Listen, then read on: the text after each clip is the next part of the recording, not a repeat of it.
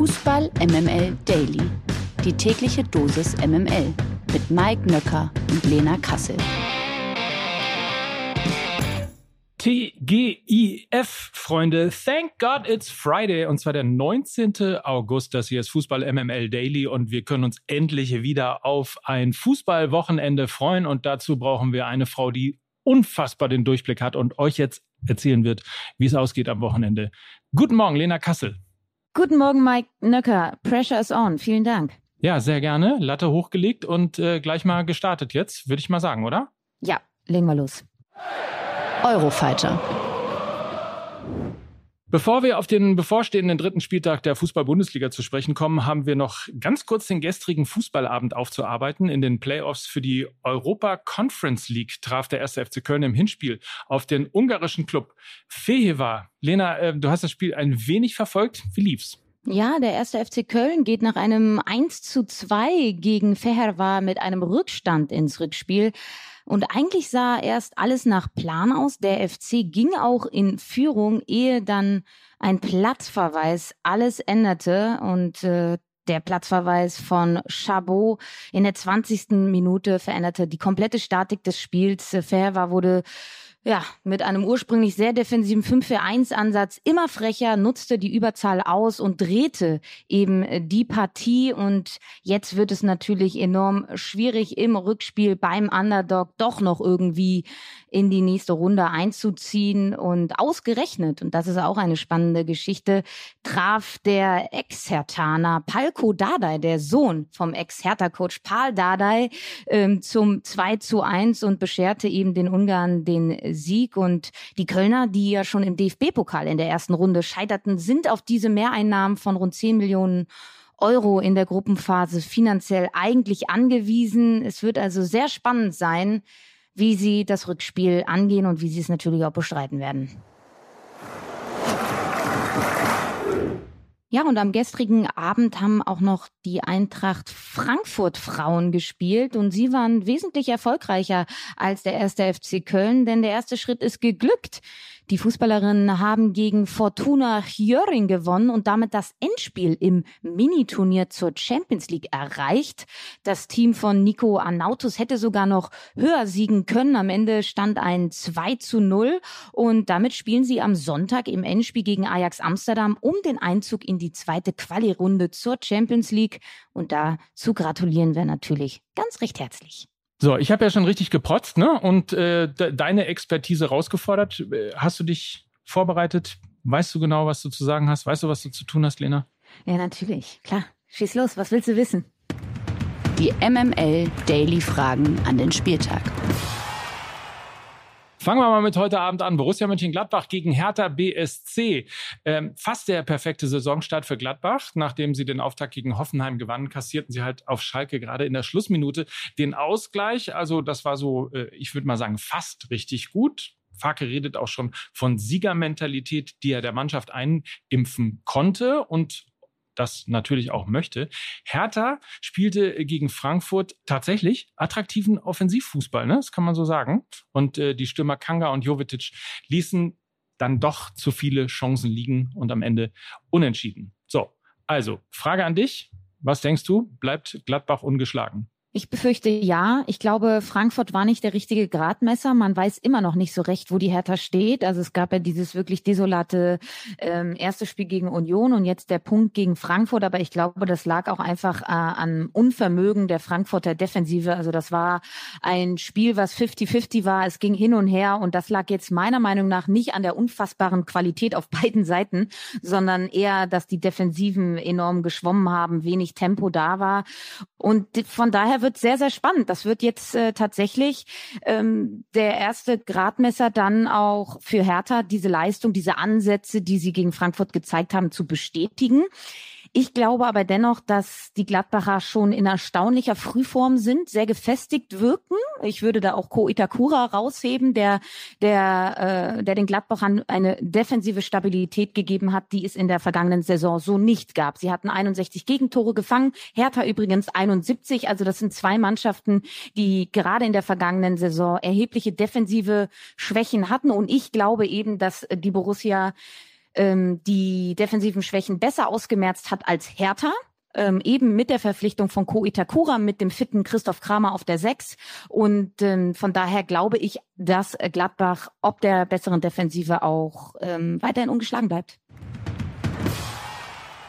Borussia Dortmund gegen Werder Bremen, das ist dann das Spiel am Samstag um 15.30 Uhr. Äh, Dortmund, dreckige Spiele können sie plötzlich gewinnen und äh, schon reden alle von Mentalität und auch als deutliches Zeichen wird es gewertet, als dass ähm, sozusagen auch der Anspruch auf die Meisterschaft unterstreichen könnte. Werder wiederum Fragezeichen. Gutes Unentschieden gegen Wolfsburg, ein schwaches Unentschieden gegen Stuttgart, also alles noch ziemlich unentschieden und dann gibt's auch noch BVB-Fan Duxch, der äh, sich eben wieder zurückgemeldet hat. War ja ein bisschen angeschlagen, ist aber fit, alle heiß auf das Spiel. Und ähm, die große Frage, nächstes Unentschieden oder die erste Niederlage für Werder Bremen. Wie siehst du das Spiel? Ich glaube, es gibt die erste Niederlage für Werder Bremen, aber das wird jetzt äh, kein, keine Packung geben. Das, das denke ich nicht. Dafür ist die Mannschaft von Ole Werner einfach viel zu gefestigt. Dafür betreibt äh, gerade der Coach auch ein viel zu gutes Ingame-Coaching. Also selbst wenn er merken würde, dass das in eine falsche Richtung tendiert, dann traue ich ihm zu, dass er da ähm, ja einfach sehr gut eingreifen kann, viele Möglichkeiten hat. Vielleicht äh, dann, die spielen ja meistens in so einem 3-5-2, dann vielleicht erst eher in einem 5-3-2 spielen lässt. Also da kann er sehr, sehr gut agieren. Ich glaube dennoch, dass einfach die individuelle Qualität auf Dortmunder Seite wesentlich höher sein wird. Und wir haben ja am vergangenen Spieltag gesehen, sie können einfach beliebig von der Bank nachlegen. Und da sind ja auch noch ein paar Kandidaten, die sogar noch verletzt sind. Ein Niklas Süle, ein Gio Reyna und so weiter. Also sie haben da sogar noch wen in der zweiten Hand, die auch noch alle zurückkommen. Also Edin Terzic ähm, wird äh, wieder ein gutes Näschen brauchen, weil jetzt geht's natürlich darum, auch die Stimmung hochzuhalten, weil ähm, er einen sehr breiten Kader hat und ähm, eben nicht alle von Anfang an spielen können. Ich glaube, die individuelle Qualität wird bei diesem Spiel gewinnen und deshalb wird Dortmund dieses Spiel für sich entscheiden. Und dann haben wir einen Aufsteiger und eine Wundertüte, würde ich mal sagen. VfL Wolfsburg gegen Schalke 04, auch am Samstag um 15.30 Uhr. Ähm, bei Wolfsburg denkt man immer irgendwie, wenn man die Namen so liest, so, das muss doch jetzt mal, da muss doch mal der Knoten mal platzen. und dann gab es aber ein schwaches Unentschieden gegen Bremen und chancenlos war man dann auch noch in München. Also der VfL stolpert in die Saison. Kruse hat irgendwie nicht so richtig Lust auf Bank und dann ist ja auch noch Jonas Wind wochenlang verletzt. Auf der der anderen Seite Schalke, die haben so ein, ja, so ein Emotionshoch zumindest, ne? Haben zwar nur unentschieden gespielt, aber immerhin in letzter Minute einen Punkt gegen Gladbach geholt. Da freute sich natürlich die Schalker Seele. So, bleibt also die große Frage, wer holt hier in diesem Duell den ersten Saisonsieg? Du hast es ja schon angesprochen, Mike. Schalke braucht Emotionen. Und ich glaube, sie werden heute das erste Mal in, äh, im richtigen Liga-Alltag ankommen. 15.30 Uhr ab nach Wolfsburg. äh, ich glaube, da sind Emotionen, Emotionen ähm, sehr sehr äh, intensiv zu suchen. Von daher glaube ich, werden die Wölfe den ersten Saisonsieg feiern. Auch weil sie, glaube ich, erhebliche Tempo-Vorteile haben mit einem Patrick Wimmer, einem Kaminski. Und das wird, glaube ich, die Defensive der Schalker gut beschäftigen. Und ich habe jetzt letztens noch so einen wahnsinnigen Wert gelesen, irgendwie, dass 36 Prozent Zweikampfquote der schlechteste Zweikampfwert ähm, seit ganz, ganz langer Zeit in der Bundesliga sind. Es ist eben der Schalker Zweikampfwert. Also äh, die Wölfe hingegen haben äh, die Handschrift von Nico Kovac schon mehr verinnerlicht, ähm, als man, glaube ich, denkt, äh, sind auf intensiven Läufen und Sprints auf dem Platz eins bisher in der Liga.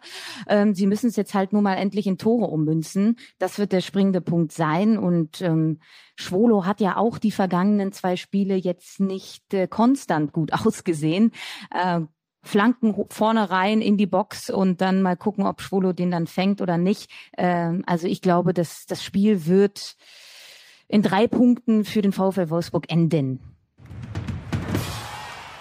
Und ein Topspiel haben wir noch. Union Berlin gegen RB Leipzig am Samstag um 18.30 Uhr. Ähm, das ist auch so ein bisschen einerseits, andererseits. Ne? Also einerseits ist Union saisonübergreifend in sieben Ligaheimspielen ungeschlagen. Andererseits haben sie eine gute Offensive gegen Hertha gehabt, aber 0-0 gegen Mainz gehabt. Eines möglicherweise der langweiligsten Spiele seit langer, langer Zeit. Und wir haben auf der anderen Seite eben RB Leipzig, wo tatsächlich irgendwie schwer der Wurm drin ist. Chancenverwertung auf der einen Seite, das wird vielleicht jetzt ein bisschen besser mit Werner.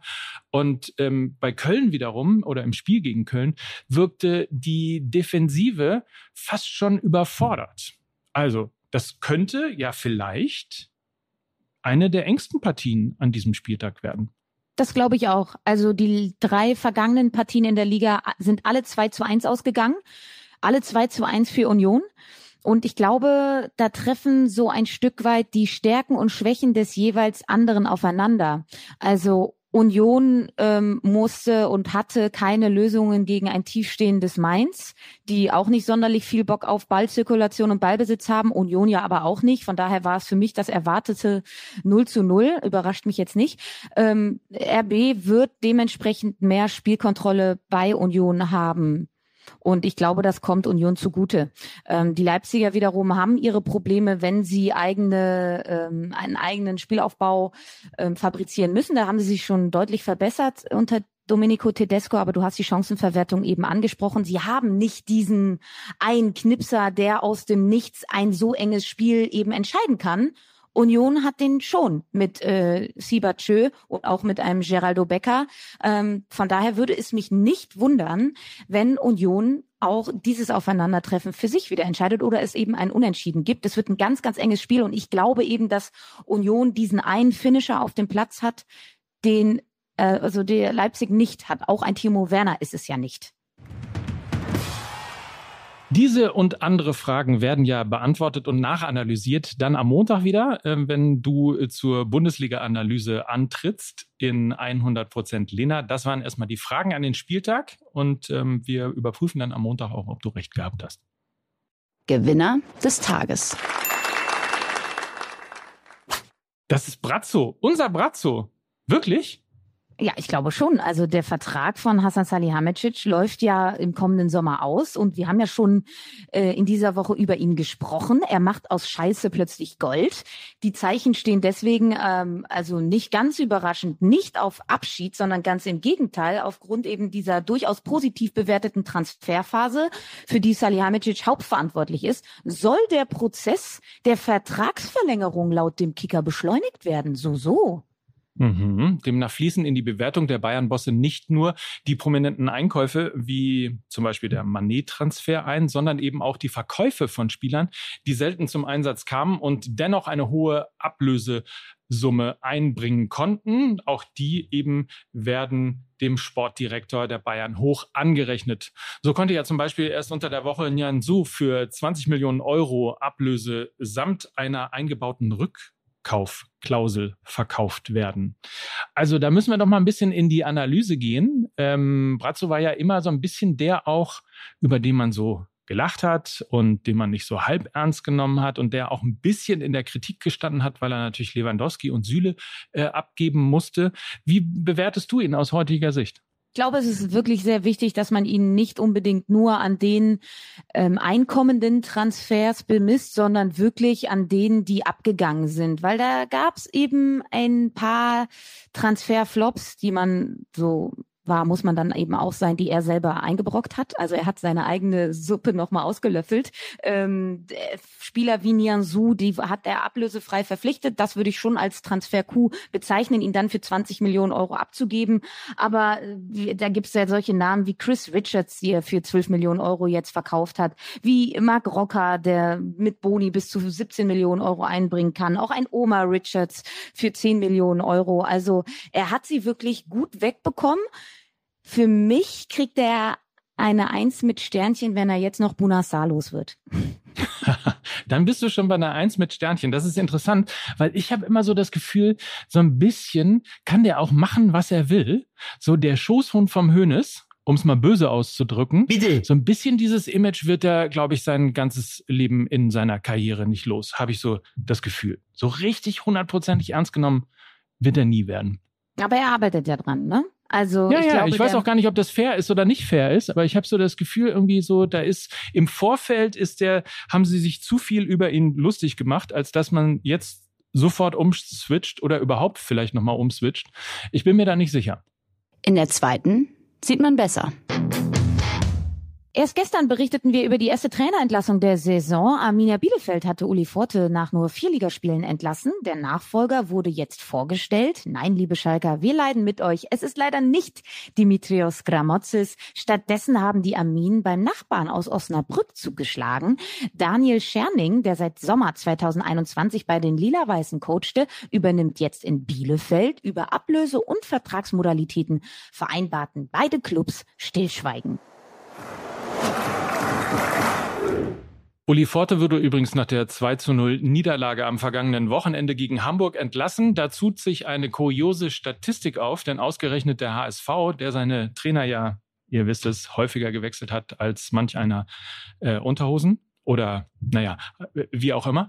Ähm, auf jeden Fall gilt der HSV mittlerweile als Trainerschreck und zwar nicht für die eigenen, sondern für die Gegner, denn laut der Bildzeitung ist Uli Forte bereits der 55. Trainer, der nach einem Spiel gegen den HSV sein Amt räumen musste. Allein im vergangenen Jahr sind es äh, Daniel Meyer in Braunschweig gewesen und Marc Hensel in Aue. Also auch die sind äh, dem HSV zum Opfer gefallen. Ich frage natürlich, Mike, jetzt, wie, wie viel Angst hast du denn jetzt vorm Derby im Oktober?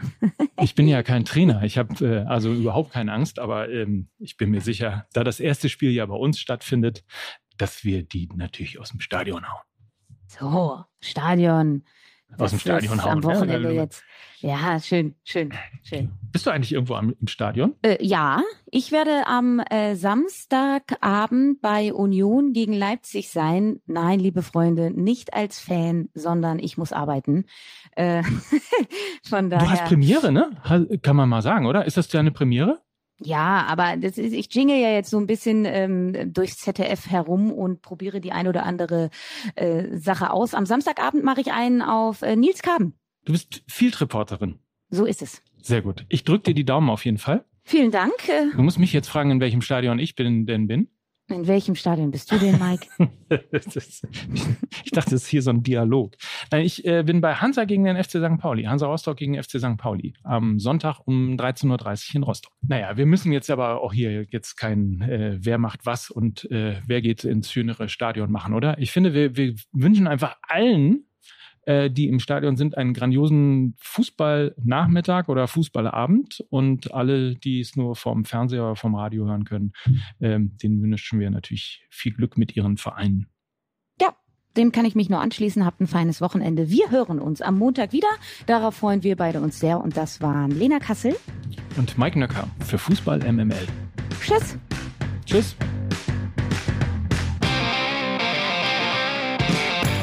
Dieser Podcast wird produziert von Podstars bei OMR.